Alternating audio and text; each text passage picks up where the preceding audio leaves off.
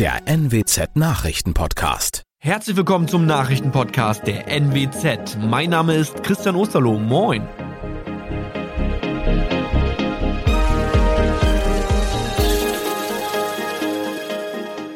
Und das sind die Themen des Tages.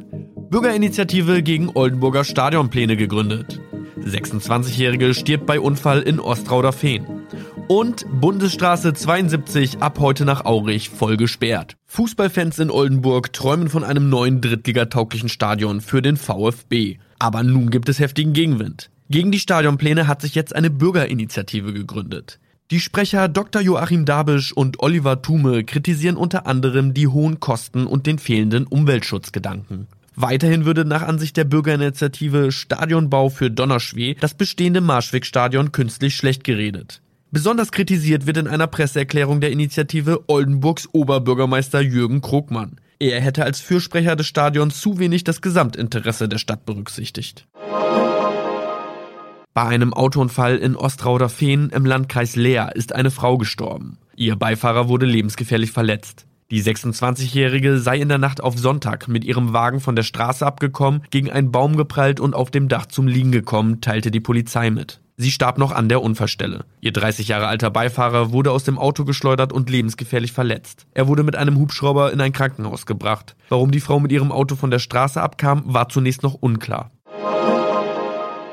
Heute beginnt in Ostfriesland die angekündigte Sanierung der Bundesstraße 72. Dafür wird diese wochenlang gesperrt. Autofahrer, welche die Strecke zwischen Georgsheil und Moordorf befahren wollen, müssen deutlich mehr Zeit mit einplanen und sich auf lange Staus und volle Schleichwege einstellen. Grund hierfür ist die sanierungsbedürftige Asphaltdecke der B72 Fahrbahn und des Radweges. Sechs Wochen sind für die Bauarbeiten eingeplant. Der Linienbusverkehr wird in dieser Zeit durch die Baustelle fahren, solange es die Bautätigkeiten zulassen. Auch hier sollte jeder Fahrgast etwas mehr Zeit mit einplanen. Das waren unsere Nachrichten aus der Region. Weitere aktuelle News aus dem Nordwesten finden Sie wie immer auf NWZ Online.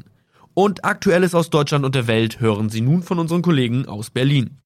Vielen Dank und einen schönen guten Morgen. Ich bin Benjamin Kloß und das sind heute unsere Themen aus Deutschland und der Welt. Alles wird teurer, die Bundesregierung macht's wie in den 60ern.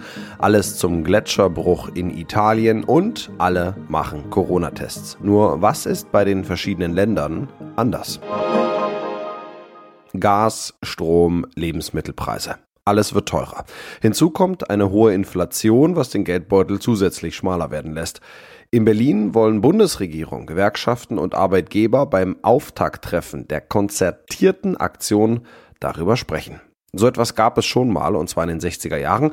Damals wurde ein Stabilitätsgesetz eingeführt, um Wachstum, Beschäftigung und eine Preisstabilität in Einklang zu bringen. Zoe Tassovali berichtet. Um was genau wird es bei dem Treffen denn heute gehen? Also im Prinzip geht es darum herauszufinden, was man noch gegen die hohen Preise tun kann. Ein Thema dabei wird die steuerfreie Einmalzahlung für uns Verbraucher sein. Die Pläne dazu sorgen ja schon seit Tagen für viel Kritik. Denn angeblich geht es darum, dass die Beschäftigten eine Einmalzahlung bekommen sollen, im Gegenzug aber die Gewerkschaften auf einen Teil der Lohnsteigerung verzichten sollen, um eben die Inflation nicht weiter anzuheizen. Kanzler Scholz hat das schon als freie Erfindung zurückgewiesen. Aber wird denn jetzt irgendwas Konkretes in Form von Erleichterungen für uns beschlossen? Nee, leider nicht, muss man schon sagen, auch wenn das viele vermutlich gehofft haben. Aber Scholz sagte bereits gestern im ARD Sommerinterview, dass es heute nicht um konkrete Maßnahmen geht, sondern vielmehr darum, einen Prozess aufzusetzen, bei dem auch klar ist, es werden sich wieder alle unterhaken. Die Sozialpartner, der Staat, denn am Ende soll allen geholfen werden, meint Scholz, Verbrauchern und Versorgern. Mhm, und wie will er das schaffen? Zum Beispiel mit Staatshilfen. Das ist ein bisschen kompliziert, aber damit Gasversorger in der Krise nicht untergehen, sollen die Geld vom Staat bekommen. Die Angst ist ja, es kommt kein russisches Gas mehr über die Pipeline zu uns, also muss Gas woanders für viel mehr Geld gekauft werden. Heißt, Die Unternehmen müssen mehr zahlen und geben das vielleicht auch an uns Verbraucher weiter und dann müssten auch wir mehr zahlen für Gas. Und das soll eben nicht passieren. Hm, was ist denn zum Beispiel mit einem Preisdeckel für Energie? Das wurde doch am Wochenende von der DGB-Chefin vorgeschlagen. Ja, aber auch da gibt's noch viele Fragen. Zum Beispiel, wie das denn überhaupt finanziert werden soll. Die DGB-Chefin hatte ja vorgeschlagen, dass für jeden Erwachsenen und für jedes Kind ein Grundbedarf an Strom und Gas festgelegt werden soll und für diese Menge an Kilowattstunden soll es eben eine Preisgarantie geben. Wer darüber hinaus Energie verbraucht, muss dann auch mehr zahlen. Klingt tatsächlich erstmal nach einer guten Idee, ist aber auch nur ein Vorschlag. Aber vielleicht sprechen die ja heute bei der Aktion darüber. Nach dem Gletschersturz in den norditalienischen Dolomiten wollen die Retter heute weiter nach den Vermissten suchen, wenn es das Wetter zulässt. Sie befürchten aber das Schlimmste und zwar noch mehr Tote. Sechs Bergsteiger starben gestern unter den gewaltigen Eis- und Geröllmassen. Noch mehr Menschen wurden verletzt. Claudia Wächter berichtet für uns direkt aus Italien. Ein Retter vor Ort sagte, das war keine normale Lawine. Was hat die Leute, die sich dort auskennen, so geschockt? Ja, vor allem diese schiere Masse, riesige Fels- und Eisbrocken sind da ins Tal gerollt, enorm schnell und so hörte sich das an.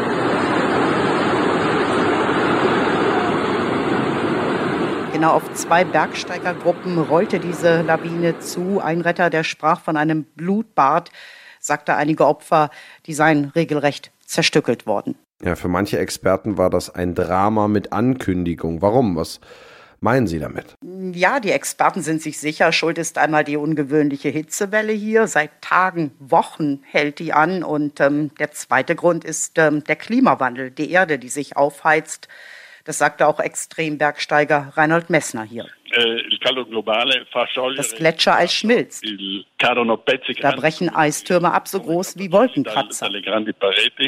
Und er warnte, das wird immer öfter passieren.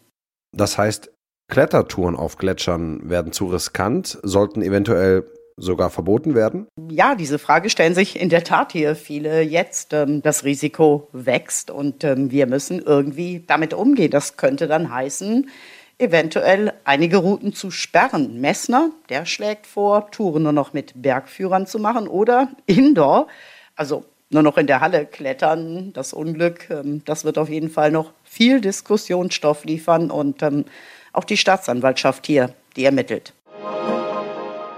Vor Konzerten, Fußballspielen oder dem Besuch bei Oma schnell einen Test gemacht, um auf Nummer sicher zu gehen. Gefühlt gibt es bei uns die Tests ja mittlerweile an jeder Ecke, ob man nun in die Apotheke geht, in den Supermarkt oder gleich in die Teststation. Wir wollen wissen, wie es bei unseren Nachbarn so abläuft. Wo gibt es die Antigen-Schnelltests oder wird mittlerweile ganz darauf verzichtet? Wir sprechen mit Dorothea Finkbeiner in Paris, Julia Macher in Spanien, Claudia Wächter in Rom und Steffen Trumpf in Kopenhagen. In Frankreich, wo die Neuinfektionen gerade auch wieder steigen, sind Corona-Tests noch immer gratis. Es sei denn, man ist nicht vollständig geimpft, denn ungeimpfte brauchen zumindest ein ärztliches Attest, um die Kosten erstattet zu bekommen. Ansonsten zahlen sie knapp 44 Euro für den PCR-Test im Labor und rund 20 Euro für den Antigentest in der Apotheke nebenan. Und diese Preise gelten auch für alle aus dem Ausland, die sich hier zum Beispiel im Urlaub krank fühlen und testen lassen wollen. Ja, die Italiener greifen wieder zum Stäbchen, denn die Sommerwelle schlägt hier voll zu. Gratis gibt es aber nichts mehr, zumindest nicht ohne Rezept. Also sucht man eine Apotheke und zahlt der Hammer 15 Euro. Logisch, dass sich die meisten nur mit Symptomen testen, zumal auch nirgendwo mehr ein Nachweis gebraucht wird, also auch nicht in der Disco auf Konzerten und äh, für viele ist das schlicht ein Testskandal. Puh, das ist eine echt gute Frage, wo ich hier in Kopenhagen eigentlich einen Corona-Test herbekommen würde, wenn ich denn einen bräuchte. Ähm, ihr wisst wahrscheinlich, dass in Dänemark seit Monaten überhaupt keine Corona-Beschränkungen mehr gelten und in dem Zuge sind auch die riesigen Zelte abgebaut worden, in denen man sich vorher überall hier in der Stadt per Antigen-Test schnell mal eben testen lassen konnte. Ich meine, dass man Schnelltests noch in den Apotheken bekommt. Allerdings, wie gesagt, anders als bei euch in Deutschland spielen Tests hier in diesem dänischen Sommer eigentlich kaum noch eine Rolle. In Spanien ist ein Corona-Test nur noch für Risikogruppen oder bei schweren Symptomen Pflicht. Viele testen sich aber weiter selbst, wenn sie die Großeltern besuchen oder sich schlapp fühlen. Da die Impfquote in Spanien immer sehr hoch war, gab es nie den gleichen Run auf Teststationen wie in Deutschland. Und jetzt, wo es im Alltag eigentlich kaum noch Restriktionen gibt, bohrt man sich eben auf freiwilliger Basis in Nase oder Rachen. Stäbchen und Teststreifen dafür gibt's in der Apotheke und zwar ausschließlich dort. Den Verkauf von Corona-Tests in Supermärkten hat das spanische Gesundheitsministerium untersagt. In unserem Tipp des Tages geht es heute um pfiffige Handytricks, die den Einkaufsgeldbeutel schonen sollen. Auf der einen Seite werden die Lebensmittel immer teurer, auf der anderen Seite wird auch immer noch viel Essen nach Ladenschluss weggeworfen, weil es eben nicht mehr verkauft werden darf. Aber die gute Nachricht ist, mit ein paar digitalen Tricks lässt sich im Alltag noch etwas Geld sparen und Lebensmittel können gerettet werden. Michelle Cradell berichtet aus Berlin. Alles ist überall teurer geworden. Bringt es überhaupt noch etwas, die klassischen Prospekte durchzublättern? Ja, das eine oder andere Angebot lässt sich da bestimmt finden. Allerdings verleitet es ja auch immer ein bisschen dazu, Dinge oder Lebensmittel nur zu kaufen, weil sie gerade im Angebot sind. Da ertappe ich mich auch immer wieder. Deswegen versuche ich mich da ganz strikt an meinen Einkaufszettel zu halten und mich nicht nur von den Prospekten inspirieren zu lassen, denn bei manchen Angeboten darin ist ja auch immer noch die Frage, wie viel günstiger das Produkt dann wirklich ist. Aber wer da gerne Preise und Prospekte vergleicht, dem kann ich auf jeden Fall empfehlen, das über Apps auf dem Smartphone oder Tablet zu machen. Ja, kannst du auch bestimmte Apps empfehlen? Also es gibt zum Beispiel die Apps Kaufda oder Mein Prospekt. Da kann man seine Postleitzahl eingeben und sieht dann alle Prospekte der umliegenden Supermärkte, Discounter und Drogerien. Ich persönlich finde das super praktisch, weil ich sonst auch nicht immer alle Prospekte im Briefkasten habe und es auch ganz übersichtlich finde, da meine Lieblingsprospekte immer sofort zu sehen und auch überall auf dem Smartphone dabei zu haben. Die Apps Kaufda und Mein Prospekt gibt's auch jeweils kostenfrei für Apple und Android. Auf der einen Seite wird alles teurer, auf der anderen werden auch immer noch wahnsinnig viele Lebensmittel nach Ladenschluss weggeworfen. Um da was gegen zu machen, gibt es die App Too Good To Go. Wie funktioniert die denn? Ja, super einfach. Da werden Lebensmittel, Gebäck oder auch komplette Gerichte von Restaurants angeboten, die kurz vor Ladenschluss günstiger abgeholt werden können. Den ganzen Tag über kann man sich sein Essen da schon reservieren, sieht aber abends erst, was dann tatsächlich übrig bleibt. Aber meiner Erfahrung nach bleibt immer so viel Essen übrig, dass man dann noch zwischen mehreren Gerichten auswählen kann. Das Konzept von Too Good To Go ist auch ganz einfach. Wir als Verbraucher bekommen Essen günstiger und die Unternehmen noch etwas Geld für Essen, das sonst in der Tonne gelandet wäre. Und das noch, ein Urlaub kann ja ganz unterschiedlich aussehen. Entspannen mit der Familie oder Action und Adventure mit dem Partner oder der Partnerin. Und Singles geht es da vielleicht um Party machen und ums Flirten. Was hat das Partyleben in den Urlaubsländern so zu bieten? Takis Zaphos berichtet aus Griechenland. Wie sieht das typische Sommernachtleben bei euch denn aus und an welchen Hotspots geht's da am heißesten her? Hallo aus Athen. Das Nachtleben beginnt hier ganz spät, so gegen 11 Uhr nachts. Erst dann hat sich die Hitze gelegt. Was danach kommt, ist ohrenbetäubende Musik, Tanz bis zur Ohnmacht und danach Schwimmen im Meer, kurz bevor die Sonne aufgeht. Wie sehr spielt Corona in diesem Sommer noch eine Rolle oder das Bedürfnis, jetzt ganz viel nachzuholen? Gar keine Rolle. Vor allem die jungen Leute wollen endlich richtig leben.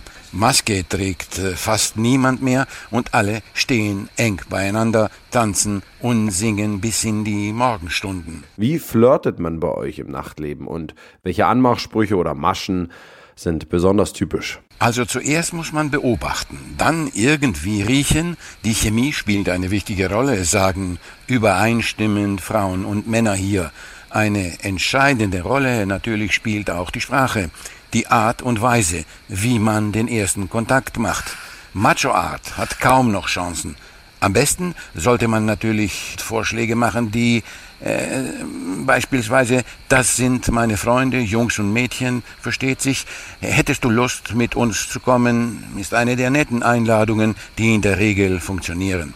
Allen voran aber, wie am Anfang gesagt, muss die Chemie stimmen und dafür muss man die richtige Nase haben. Ja, das war's von mir. Ich bin Benjamin Kloß und wünsche Ihnen noch einen schönen Start in die Woche.